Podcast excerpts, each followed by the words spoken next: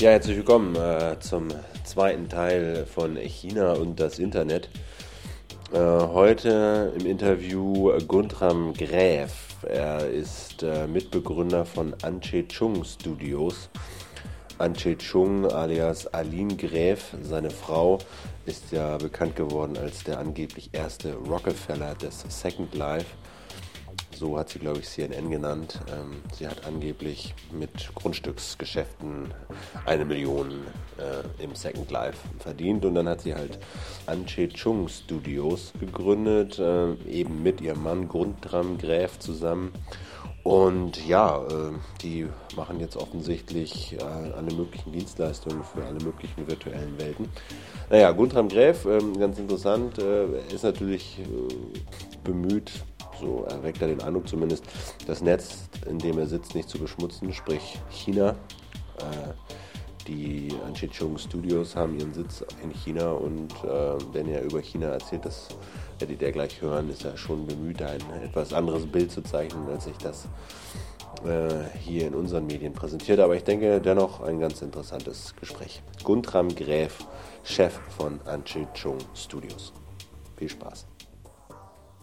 Mein Name ist Gräf. Ich bin Geschäftsführer der Anshichang Studios in China, die ich mit meiner Frau äh, Anfang letzten Jahres gegründet habe. Was heißt in China? Ist der Geschäftssitz in China oder sitzen Sie hier in Deutschland? Welche Beziehungen haben Sie da? Der Geschäftssitz ist in China. Es ist eine internationale Kooperation. Das heißt, wir arbeiten auch sehr viel mit ähm, Kunden in Übersee, in Deutschland, in Amerika, in Frankreich, äh, weltweit zusammen. Aber der Firmensitz ist in China und wir entwickeln auch von China aus. Ähm, was ist Ihr Geschäftsmodell? Was verkaufen Sie? Wir äh, bieten Dienstleistungen und Produkte an für äh, Metaverse-Plattformen. Das sind virtuelle Welten, die äh, es erlauben, äh, Anbietern äh, Inhalte dort zu entwickeln, die virtuelle Welt weiterzuentwickeln. Wir haben äh, sowohl viele Privatkunden als auch ähm, Regierungen, Unternehmen, äh, andere Organisationen als Kunden. Vielleicht können Sie das mal an einem Beispiel illustrieren, so ein Produkt, damit man sich das so ein bisschen vorstellen kann? Ja, ein Produkt, das ähm, Konsumenten gerne kaufen, äh, können zum Beispiel Kleider sein oder ein virtuelles Auto, mit dem man äh, irgendwo in einer Welt wie Second Life oder Imvio äh, ähm, sich fortbewegen kann, virtuelle Gebäude.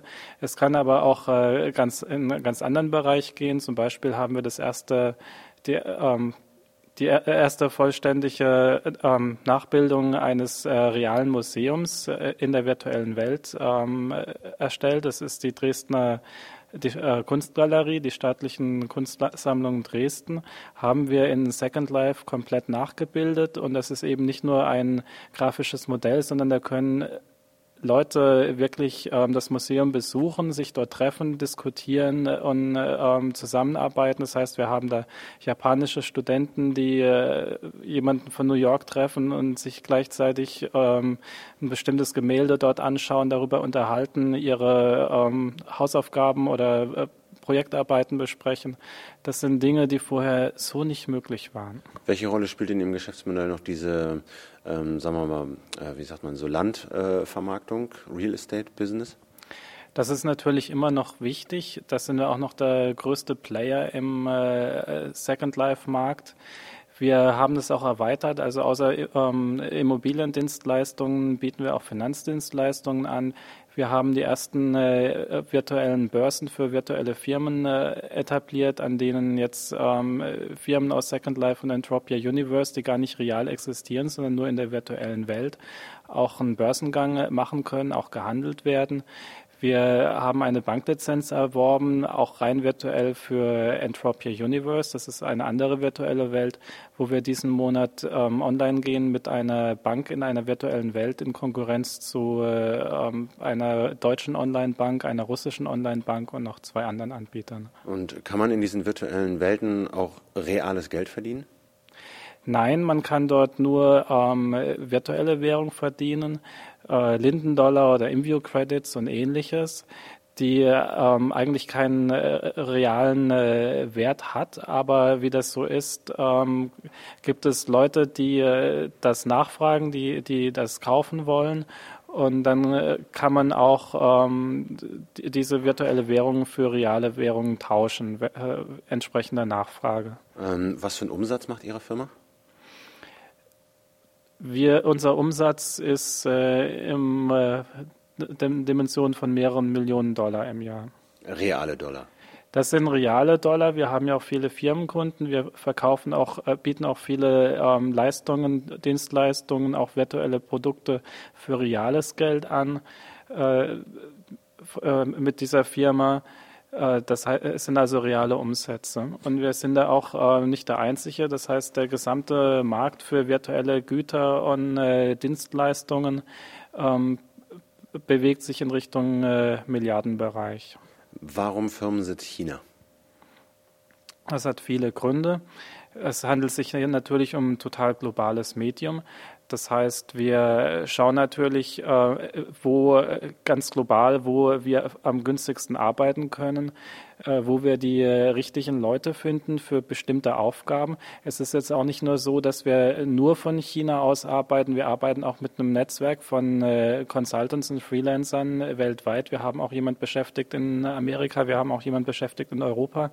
Also so ist das nicht. Aber im Moment ist in Zentralchina ein sehr gutes Klima, um eine neue Firma aufzubauen, weil man äh, dort äh, Hochschulabsolventen bekommt, äh, die schon relativ gut sind und ähm, eine sehr gute ähm, Unterstützung auch bekommt vom Staat, wenn man als Internetfirma sich dort ansiedelt, äh, weil dort einfach ein enormer Ehrgeiz auch ist und ein enormes ähm, Wachstumstempo. Gleichzeitig ähm, schauen wir im Moment gerade auch wieder auf Deutschland, speziell auf Berlin und ähm, hoffen, dass wir in Berlin äh, ähm, um die Jahreswende auch ähm, eine Präsenz aufbauen und auch wieder etwas ähm, stärker hier ähm, auch physisch präsent sein werden. Hier auf der Konferenz wird ja viel gesprochen über das chinesische Internet oder beziehungsweise die Verbindung zwischen Deutschland und China. Wie schätzen Sie äh, als Internetunternehmer das Internet in China ein? Welche Plus- und welche Minuspunkte gibt es da? Es ist enorm, was dort passiert ist. Die ähm, Entwicklungsgeschwindigkeit von dem Ganzen äh, hat mich total überrascht. Ich war 1994 das erste Mal in China und da war eben auch mein Arbeitsgebiet das Internet ähm, damals. Äh, ich hatte auch die Gelegenheit, ähm, die ähm, ja, Gründer des chinesischen Internets, ähm, Professor Zorn, der ähm, damals mein Professor war, und Professor Wang, ähm, äh, näher kennenzulernen und das alles zu sehen. Und damals ähm, war gerade die Phase, wo ähm, die äh, Politik und Wirtschaft in China angefangen hat zu erkennen, dass Potenzial im Internet äh, war. Ich habe dann äh, bei äh, großen deutschen Unternehmen äh, eben auch ähm, diese Dienste eingeführt ähm, für, für die breiten Mitarbeiter und Kunden. Und danach in den 90er Jahren ging das Schlag auf Schlag. Da wurden, wurde eine Infrastruktur aufgebaut. Das war für ein damaliges dritte Weltland ähm, absolut ähm, einmalig. Ähm, auch der politische Willen, der dahinter stand, die Mittel, die da bewilligt wurden.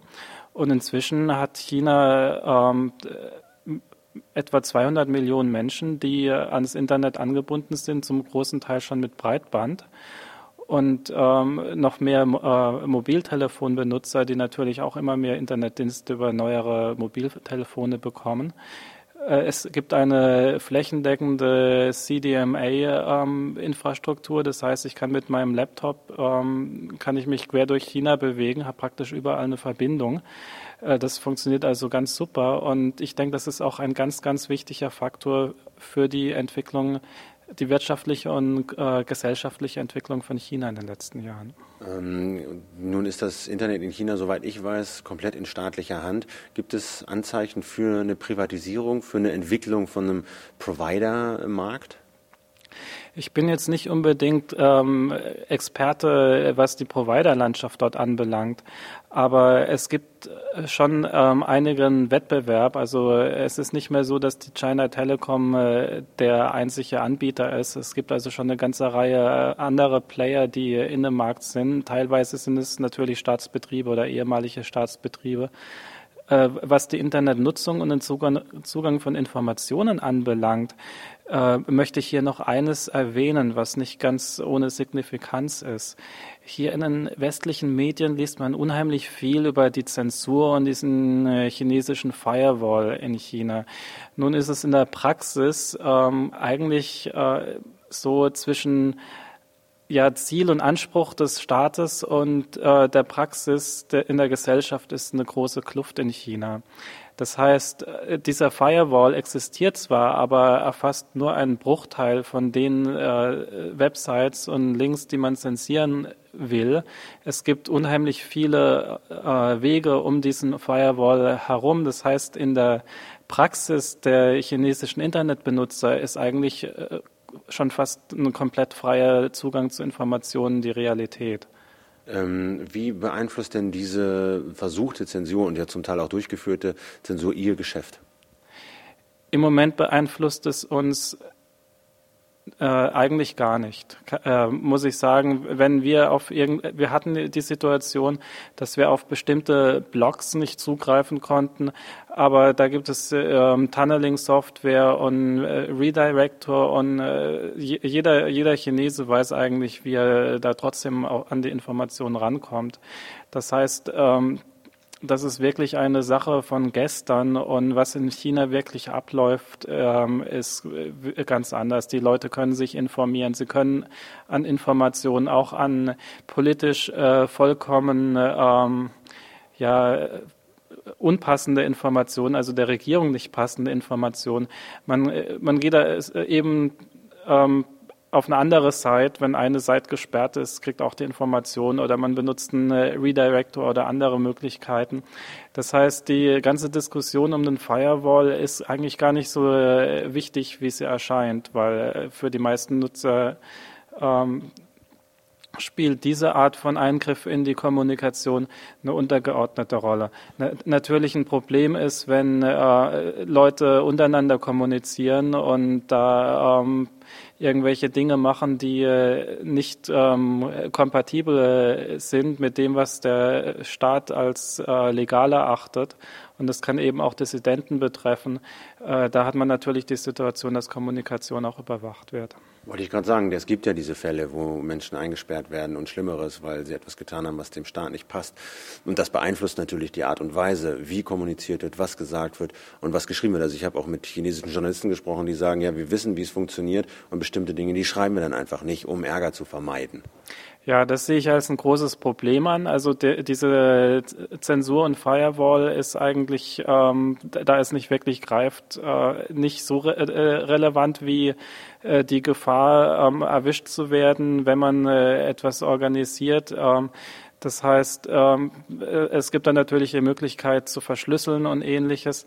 Das ist jetzt auch ein, ein Gebiet, wo, wo ich jetzt weniger mich auskenne, weil ich bin ja kein, kein Dissident oder da, da jetzt aktiv. Aber äh, das ist sicher was, wo man hoffen kann, dass sich da noch ähm, äh, eine weitere Liberalisierung durchsetzt und ähm, die der Staat auch etwas toleranter noch wird. Sehen Sie dafür Anzeichen, dass, es, dass der Staat bei bestimmten Dingen einfach toleranter wird?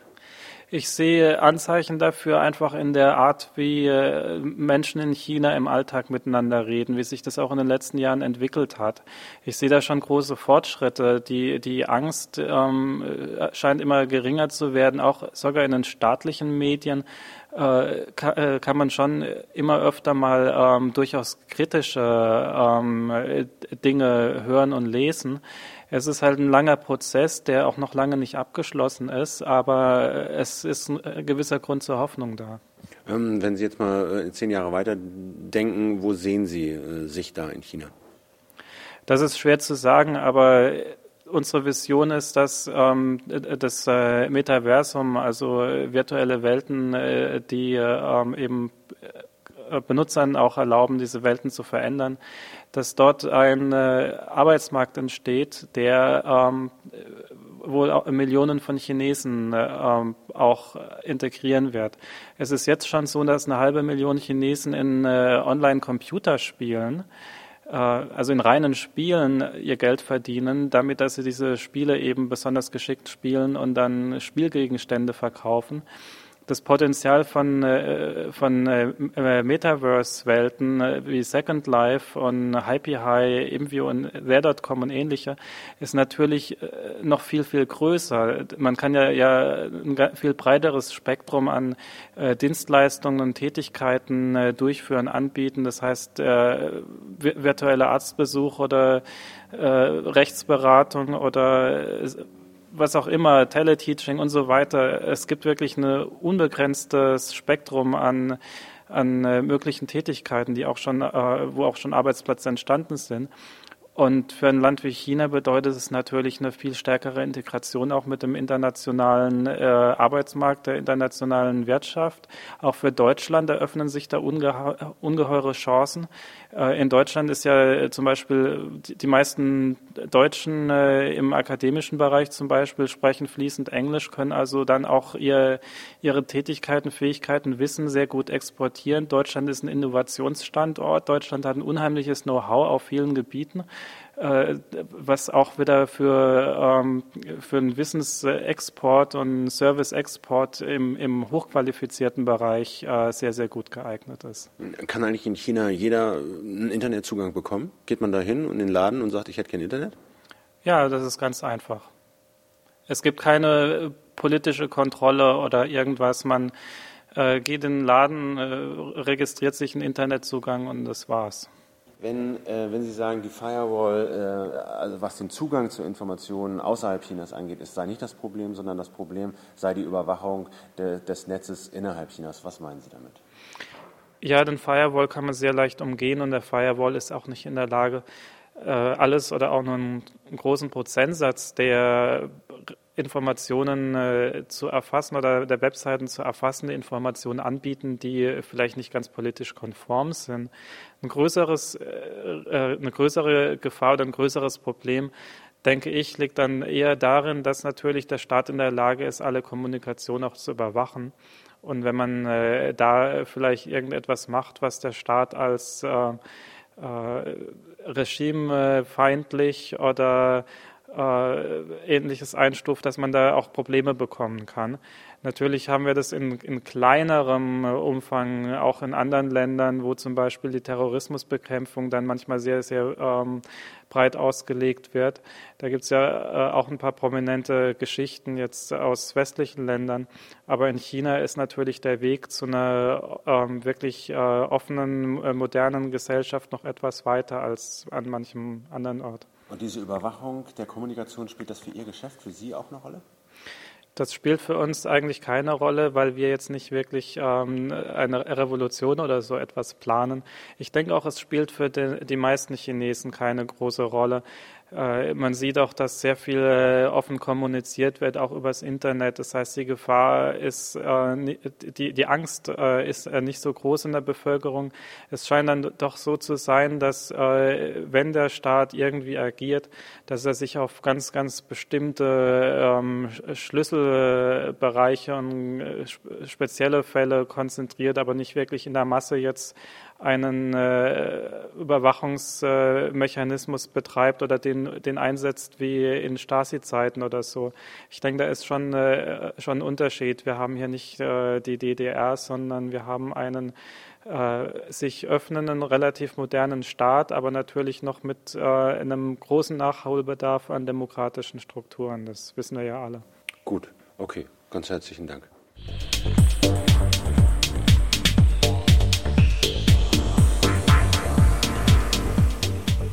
Das also Guntram Gräf, Chef der Anchichung Studios mit Sitz in China. Die kleine Reihe hier, China und das Internet, wird demnächst fortgesetzt mit noch ein, zwei weiteren Interviews. Bis dann. Tschüss.